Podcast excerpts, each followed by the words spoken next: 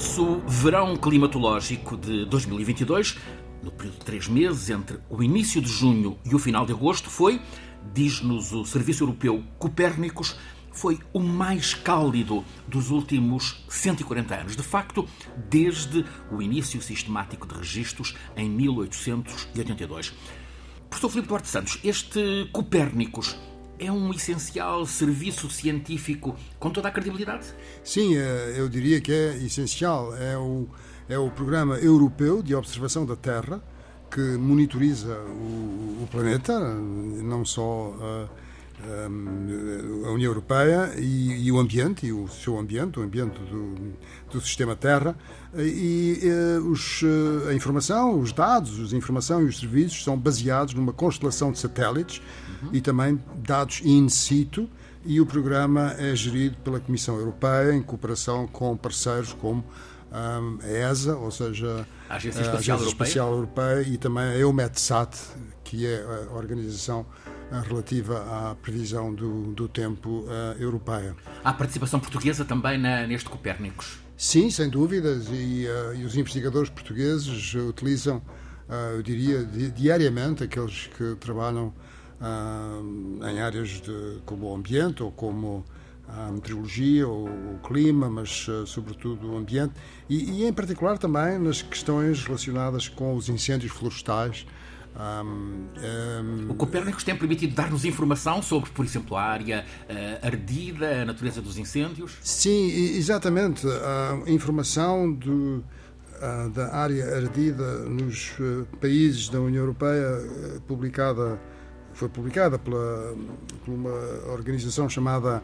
EFIS, que, que se baseia em dados do Copérnicos e que é a European Forest Fire Information Index e datada de 6 de setembro, e nela se revela que o país da União Europeia onde a área ardida em uh, incêndios rurais e florestais foi maior este ano foi a Roménia, com 293 mil hectares, depois seguido da Espanha, 149 mil hectares, e finalmente Portugal, com 103 mil hectares. Portanto, Portugal em terceiro lugar, mas se formos ver em termos uh, de percentagem da área do país, uh, Portugal passa para o primeiro lugar, ardeu 1,13% da área do país, seguido da, seguido da Roménia, onde ardeu 0,63% da área, e eh, depois de Espanha, 0,58% da área.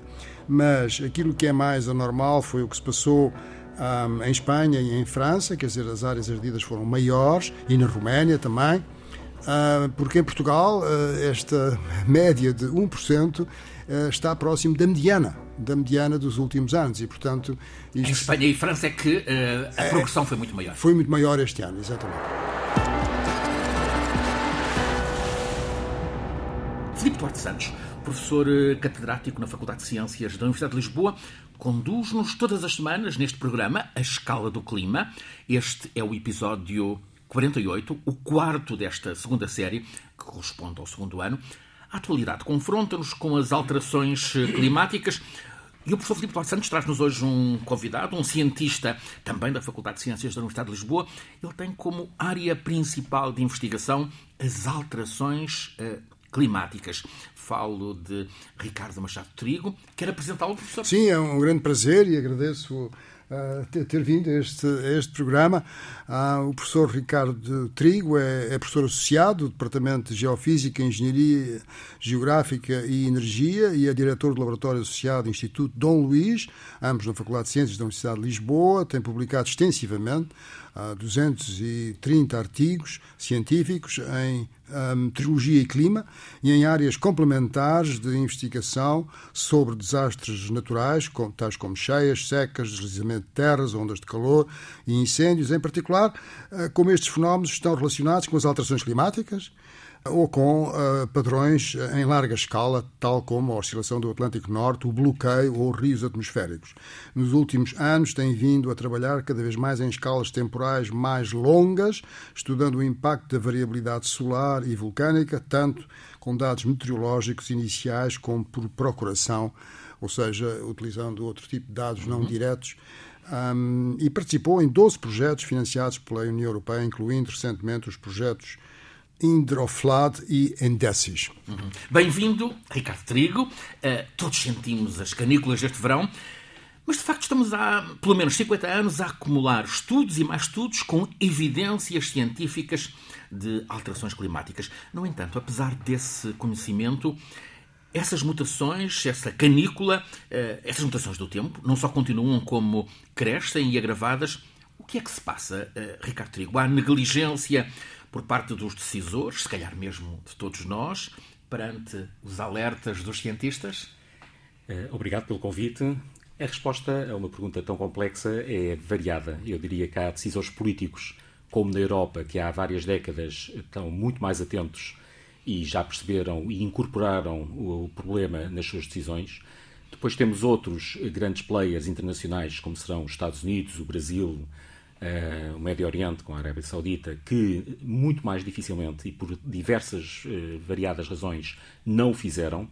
E depois eu diria que temos, em cima de tudo, um problema que faz com que grandes países, que são absolutamente fundamentais para resolver o problema climático, como a China e a Índia, tenham um problema demográfico, particularmente a Índia, uhum. que tornam a solução deste problema, mesmo com decisores muito atentos e que promovem o desenvolvimento de energias renováveis, como é o caso da China e da Índia, que ainda estejam muito dependentes da produção de energia com base no carvão e no petróleo. Portanto, a resposta é mista. Muitas vezes, até alguns decisores em países em desenvolvimento, como é o caso da Índia, querem resolver, eles sabem que têm que superar, mas não o podem fazer na próxima década e começar a baixar as emissões como se foi possível fazê-lo na Europa. A demografia em, em Porque a demografia claro. é de tal forma que não só a demografia da população em si, como principalmente a passagem de uma grande percentagem da população interna da pobreza para a classe média.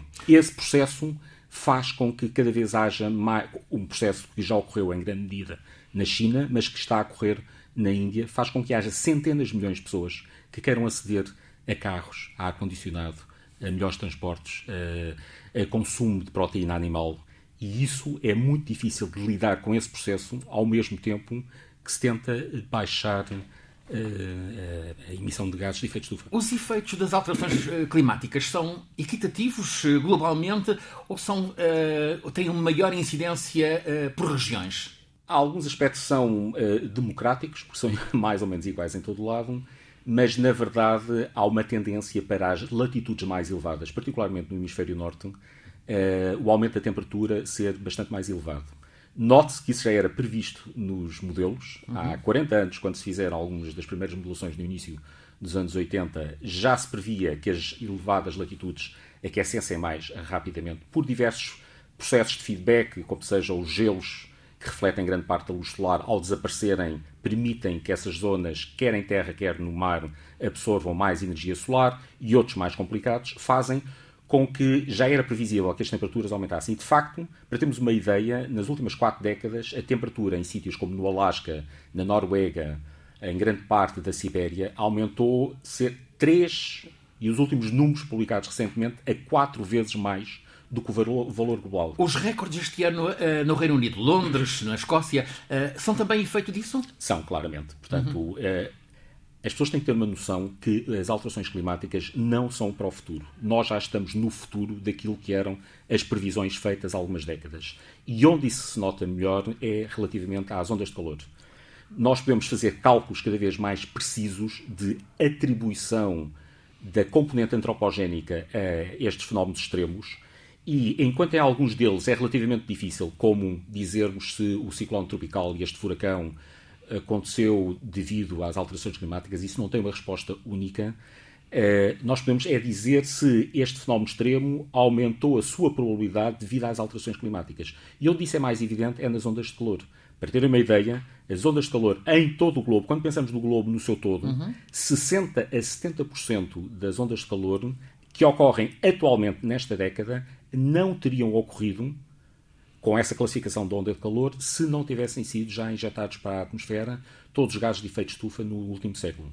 E quanto maior é a onda de calor, portanto, se estivermos a falar de 3 graus acima da média durante vários dias, podemos uhum. estar a falar de uma onda de calor, mas se estivermos a falar de 5, 6 graus, ondas de calor que não, nem sequer ocorriam há 4, 5 décadas, então essas, praticamente na sua totalidade, não teriam ocorrido sem as alterações climáticas. Estou a falar, em particular, desses 40 graus atingidos este ano no sul da Inglaterra, dos 50 graus atingidos no Canadá o ano passado e que uhum. ficaram 4 graus e meio acima do recorde anterior para o Canadá, que é um, um, um país continental com 10 milhões de quilómetros quadrados, com muitos dados há muitos anos, e portanto saltar de 45 graus para 49 graus e meio é um salto espetacular. Os recordes não se batem por 2, 3, 4 graus. Os recordes tipicamente batem-se por 0,2, 0,3. Isso é a forma como nós sabemos que eles foram alterando ao longo do século XX. Quando começamos a chegar ao fim do século XX e entramos no século XXI, os recordes sucessivamente, quer estejamos na Europa, na América, no Brasil ou na China, saltam de, quando ocorrem, muitas vezes por 2, 3 graus. Estamos confrontados com uma vaga de ondas de calor um, ou é uh, uma passagem a uma fase de extremos? Uh, por um lado, ondas de calor e outras ondas de frio? Muito boa pergunta, porque a maior parte das pessoas, mesmo que trabalhe na área, pensa que as ondas de frio desaparecem uhum. e não é bem assim. É verdade que o aumento do valor médio da temperatura e dos extremos favorece o aparecimento de ondas de calor e até de extremos que antes não ocorriam. Mas a verdade é que a distribuição das temperaturas em quase todos os locais tende a alargar-se. Isso significa que há muito maior probabilidade dos valores eh, muito elevados. Os valores mais baixos, a probabilidade de ocorrerem diminui, mas não desaparece. Uma das razões pela qual não desaparecem é que estes recordes não são batidos unicamente por efeitos termodinâmicos. Há uma grande componente da circulação da atmosfera uhum. que ajuda para que ocorram, em certas situações, particularmente no inverno, fenómenos eh, muito frios. Eu vou só dar um exemplo. Os ventos no inverno de oeste para leste são tipicamente controlados pela diferença de temperatura entre o que se passa nos trópicos e no Polo Norte. Quanto maior for essa diferença de temperatura, que nós chamamos gradiente meridional de temperatura, uhum. mais intensos são os ventos. São esses ventos que fazem com que a corrente de jato que uh, sopra sempre dos Estados Unidos para a Europa e da Europa para a Ásia e da Ásia para a América do Norte seja particularmente intensa e confinada ali numa certa altitude. Se, como eu disse, Portugal está exposto numa das está, Isto faz com que, por exemplo, os aviões que vão da Europa para os Estados Unidos demorem claramente mais uma hora do que dos Estados Unidos para, para a Europa. Se esses ventos, que são dependentes do tal gradiente meridional de temperatura, começarem a deambular para norte e para sul, porque o tal gradiente começou a enfraquecer, então essa corrente de jato começa a meandrar e é o que está a acontecer. Porquê? Porque, eh, como eu disse anteriormente, o Polo Norte está a aquecer muito mais rapidamente que os trópicos. Portanto, se os trópicos aquecem 1 grau e o Polo Norte aquece 4 graus, a diferença de temperatura continua a ser muito mais elevada nos trópicos que no, nos polos, diminui de tal forma que há uma tendência para essa corrente de jato meandrar. Ao meandrar, faz com que durante a estação do inverno, que continua a ser muito frio no norte, haja possibilidade de haver aquilo que nós chamamos de adversão de ar muito frio de zonas polares para o interior dos Estados Unidos ou para dentro da Europa e particularmente para a Sibéria. Então tem acontecido em uh, certas latitudes da Sibéria as últimas décadas terem sido mais frias do que anteriormente.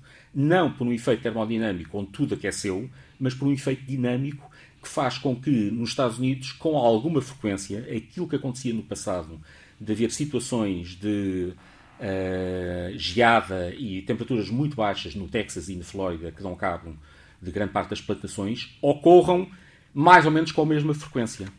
Será que temos, uh, desde já, alguns dados que nos permitam uh, antecipar que este inverno, com crise de gás, vai ser um inverno mais frio? Não. Nada. A, a, a verdade é que esta distância não. Eu acho que uh, os modelos de aquilo que nós chamamos de previsão sazonal têm evoluído de forma espetacular. A Europa não se localiza numa zona particularmente boa para esse tipo de previsão, mas a verdade é que tem melhorado muitíssimo. E as previsões no inverno são muito melhores do que as previsões no verão.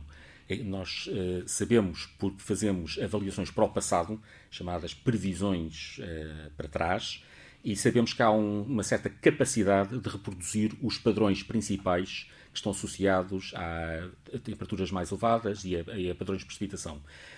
A antecedência com que se consegue fazer isso não é de seis meses, mas digamos que eu diria que no início de novembro poderá haver sinais interessantes para o fim de novembro e início de dezembro. Mas só então? Só então.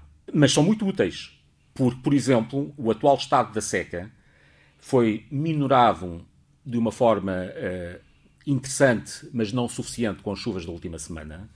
E é preciso que haja chuvas acima da média durante os meses em que chove a sério na Península Ibérica, entre outubro e março, e, no... e muito provavelmente, com esse tipo de previsões, a várias semanas, nós conseguimos ter uma ideia em novembro sobre o que se vai passar nas próximas 5, 6 semanas, em dezembro também até janeiro, e isso pode ser muitíssimo útil para uh, os decisores políticos, para quem está à frente de grandes empresas, como as EDPs e como as grandes empresas agrícolas, porque há aí uma certa capacidade, e isto não é novidade. Eu há 20 anos, em 2002, 2003, tive um, contratos com a EDP e com a REN, Rede Elétrica de, Nacional, e a ideia era já utilizar parte dos resultados científicos que nós tínhamos, nomeadamente associados à tal oscilação do Atlântico Norte, que é um nome pomposo para uma espécie de El Ninho que afeta a Europa, uhum. North Atlantic Oscillation, porque são, é muito relevante. Se nós conseguimos saber o estado dessa oscilação no mês seguinte, conseguimos ter uma ideia se vai chover acima ou abaixo da média. E, na, na verdade, esses resultados foram particularmente interessantes e, portanto, há capacidade científica de ajudar os decisores políticos e os decisores empresariais a tomarem algumas decisões com base nesse tipo de informação. O professor Filipe Duarte Santos traz aqui regularmente eh, as questões da seca. Esta chuva do, da primeira quinzena de setembro, sobretudo, eh, trouxe algum alívio ou, é, ou, ou, ou não podemos dar importância a esse alívio? Um, antes disso, só gostaria de mencionar que uma informação que poderá ser útil uh, é que estas uh, previsões sazonais uhum. um, estão acessíveis. Enfim, há, vários sites que, que, que, as dão, mas uma delas, relacionada com a União Europeia e com o Copérnicos, está em EFIS, EFIS com dois Fs, ponto, long term, ponto, forecast. Portanto, um bom sítio a consultar. Portanto, qualquer pessoa pode consultar uh, esses dados. Agora, em relação, um, em relação à seca, eu vinha, eu vinha a atravessar, uh, atravessei para chegar aqui a, a Serra de Monsanto e achei maravilhoso ver uma penugem, uma penugem verde é? naqueles campos uh, que, quer dizer, que têm árvores, não é? Portanto, enfim, floresta arborizada, uma zona arborizada, e há uma penugem verde que é, que é sinal não é? de que essa água Uh, teve o seu efeito, não é? E isso é, é muito agradável de ver. Agora, uh, como disse uh, o, o, o, Ricardo, de facto, isso não é de modo nenhum suficiente para, para acabar com a seca, não é? A seca vai necessitar de precipitação acima do, do normal durante, enfim, durante algum tempo para uhum. repor e, e não sabemos quando é que isso vai acontecer. E o que temos a esperar, Ricardo Trigo, é que a seca está para continuar. As secas estão para, eh, para fazer parte do nosso dia a dia ao longo dos anos. Claramente. Infelizmente, Portugal insere-se numa zona uh, geográfica, uh, na parte oeste do, da bacia do Mediterrâneo. Apesar de oficialmente não fazermos parte do Mediterrâneo, do ponto de vista climático, fazemos. E isso é muito relevante porque, infelizmente para nós, e também é uma questão que já era previsível com décadas de antecedência. Eu, quando fiz doutoramento no Reino Unido, nos anos 90, todos os modelos apontavam para um incremento das secas nesta altura uh, e para o, para o, futuro.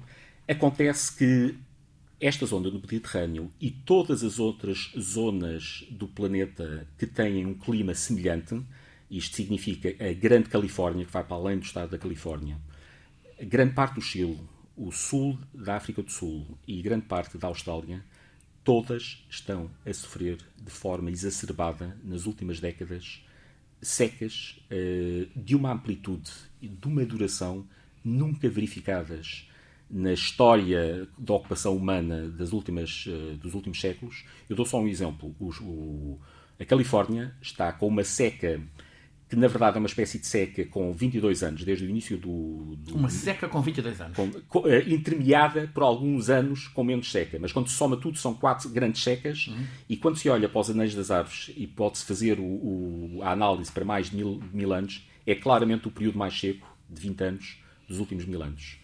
O Chile, na zona central, porque o Chile é um país gigantesco, na zona central onde mora a maior parte das pessoas, na zona de Santiago, Chile, Valparaíso. Uhum e onde tem uma grande produção agrícola e com um clima relativamente semelhante ao nosso, estão em seca desde há 12 anos. Todos os anos nessa zona tem chovido abaixo do valor normal. Ora, isso nunca se verificou. Não só chove muito menos, como aquelas montanhas dos anos atrás neva menos, e uma fonte de água que eles tinham e que nós não temos, porque não temos montanhas tão altas, que era o, a água que derrete na primavera-verão, está a desaparecer porque cada vez neva menos. Portanto, é dramática a situação. Essa realidade explica os incêndios que parecem incessantes na Califórnia. É incêndios com dimensões colossais. Uh, os bombeiros desistem mesmo de os combater, uh, tratam apenas de, de, limitar zonas de progressão, mas uh, incêndios que duram semanas. E porquê? Porque os incêndios são a outra face da sequência secas ondas de calor. Até há cerca de duas décadas, aqueles de nós que estudavam afincadamente estes fenómenos extremos, quase que não misturávamos os estudos das secas com as ondas de calor. As ondas de calor com os incêndios florestais, sim.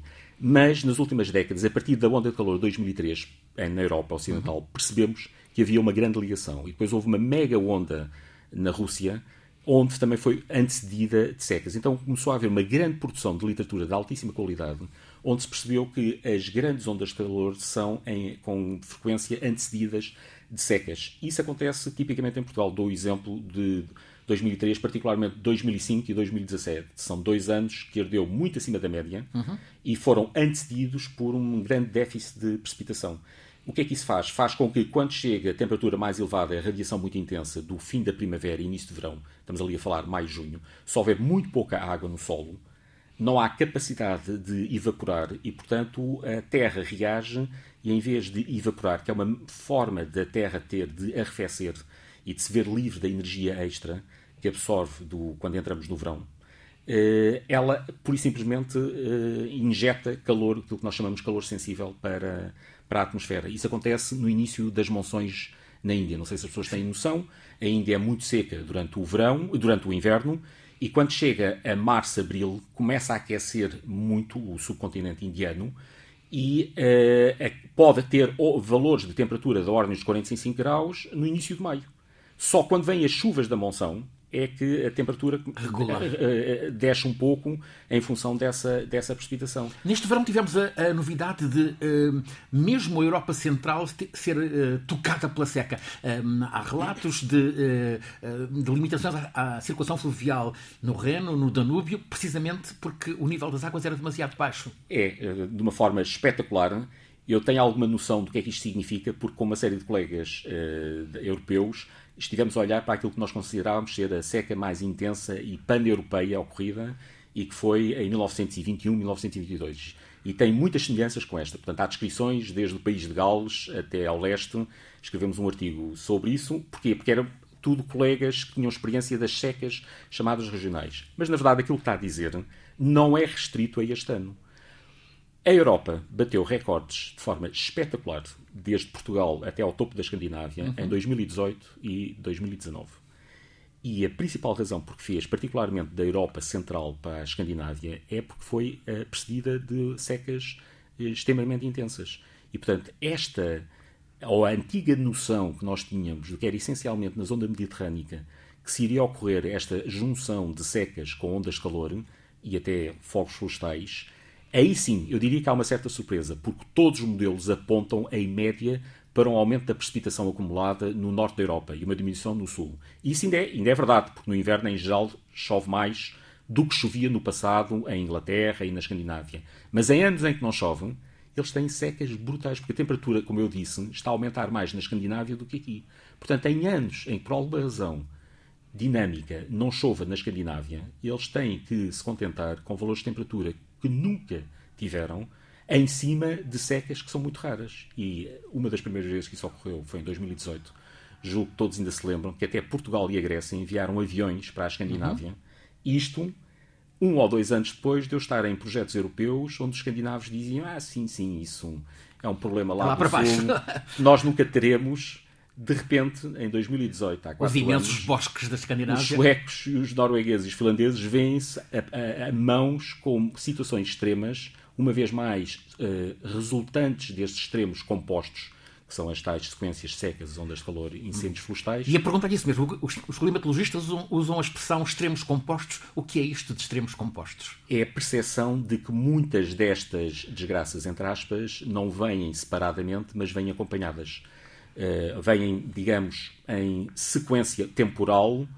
Ou... Canícula, seca, fogo? Uh, seca, canícula, fogo. Seca. É mais por essa ordem uhum. que os regimes de clima mediterrâneo que eu referi, uh, Mediterrâneo, Califórnia, Chile, uh, sul da África do Sul e Austrália também. E Austrália, muito. A Austrália claro. sofreu os maiores incêndios uhum.